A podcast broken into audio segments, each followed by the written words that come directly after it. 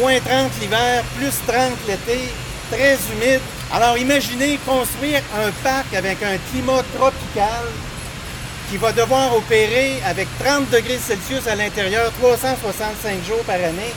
Les défis techniques sont, étaient assez importants.